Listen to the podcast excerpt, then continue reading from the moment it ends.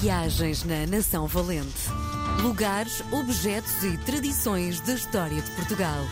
Com Helder Reis. Hoje é um dia feliz porque recebemos na RDP Internacional a Nação Valente, liderada por Helder Reis, o grande comunicador de Portugal. Helder, bem-vindo! Estás tramado. Eu não sei como é que te vou convencer a, a chamar-me São Helder Reis, sem adjetivos, porque acho que não mereço. Mas obrigado. O adjetivo Um olá a todos. faz parte também da tua forma de escrita.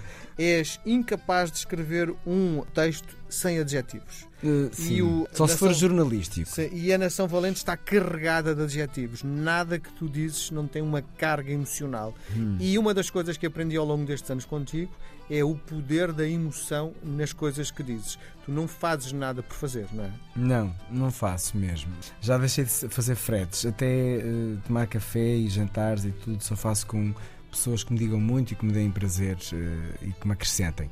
E faço isso tudo, é, é uma prática que eu tenho na minha vida, que é acrescenta-me, faço. Não me acrescenta, não faço. Portanto, chamem-lhe o que quiserem, mas é é assim que eu vivo, não perco muito tempo. E és de chorar, é? Muito. Pois, também tenho essa noção que nunca choraste aqui, era o que faltava, não é? Porque é uma coisa alegre, não é? Mas eh, dá-me a sensação que tu és emocional ao ponto de chorares bastante, não é? Sim. Sim, Chorar- sou- sou muito emotivo e tenho, tenho muitas situações de choro em, em televisão e não tenho problema nenhum com isso. Diminuí depois da morte da minha mãe. Acho que houve uma parte de mim que esfriou um bocadinho, não sei porquê, também isto não é momento de análise dessa da situação, mas sinto que deixei de chorar tanto como chorava depois da minha mãe morrer.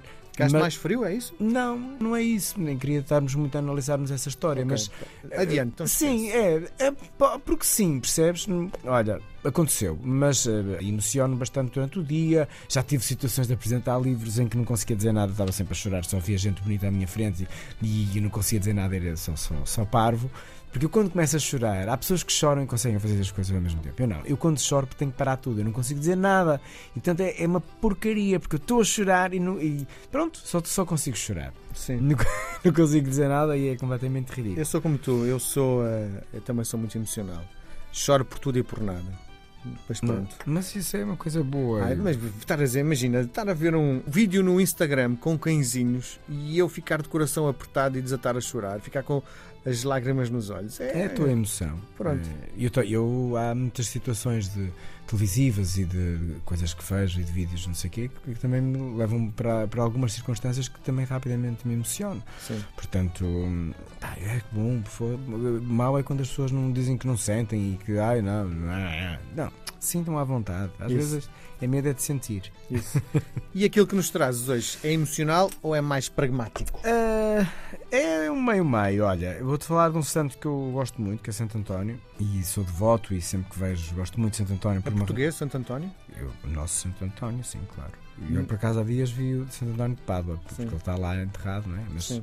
mas, Mas, ele é português, porque também é uma grande doutrina divide-se, não é? é- Não, não se É italiano, muito. é português. Não, aqui não há dúvida. Eh, As pessoas são de onde nasceram. Portanto, Santo António nasceu eh, em Portugal, de Santo António. Agora, eu também não sei se é muito bom dizer Santo António de Lisboa Uhum. e ele está em Pádua, Santo António de Pádua. Quer dizer, ele passou por tantos sítios, foi pregador, podia ser Santo António de todos os sítios onde passou.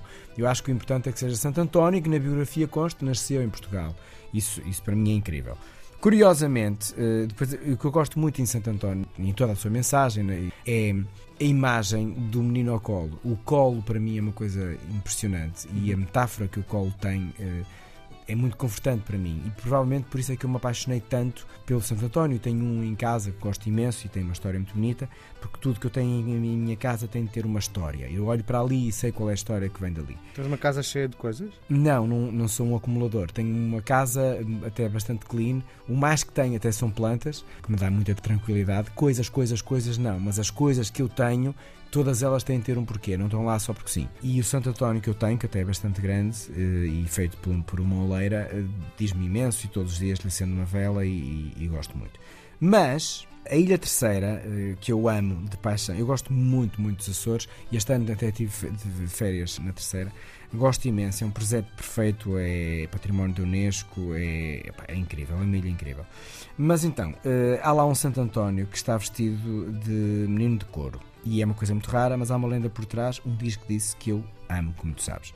Então, o mestre da capela andava aflito nos ensaios eh, com os seus pupilos e a festa estava a se aproximar e os meninos de coro não atinavam com a harmonia da música e ele, danado, ameaçou um dos rapazes que se não afinasse ia levar umas grandes palmadas. Ele ficou muito assustado, não afinou nem cantou mais, portanto, basicamente saiu ali do coro, correu, correu, correu, fugiu para as torres da catedral, subiu tudo, chegou aos sinos que estavam a preparar-se para tocar e o menino achava que era o mestre da capela que o estava a perseguir. Portanto, ele bastante assustado, o que, é que ele fez? Atirou-se das torres. Ora bem, segundo se diz, o vento divino salvou-o, abraçou o menino e pousou-o no convento de Nossa Senhora da Esperança. Um milagre que o pai da criança decidiu celebrar, mandando fazer uma imagem de Santo António vestido de menino de couro em homenagem ao seu filho. E assim foi. A verdade é que uh, eu gosto muito da devoção que eu tenho, gosto muito da Ilha Terceira e gosto muito de perceber o porquê de, de algumas imagens se apropriarem olha, de uma coisa que provavelmente até pode ter acontecido. Isso. É pouco provável, mas é bonito pensar que sim. Com certeza. Todas estas histórias que o nosso Elder conta estão disponíveis no livro Nação Valente, Lugares, Objetos e Tradições da História de Portugal, um verdadeiro compêndio. Beijo grande. Obrigado, Chico Coração, Chico Coração. Viagens na Nação Valente. Lugares, objetos e tradições da história de Portugal.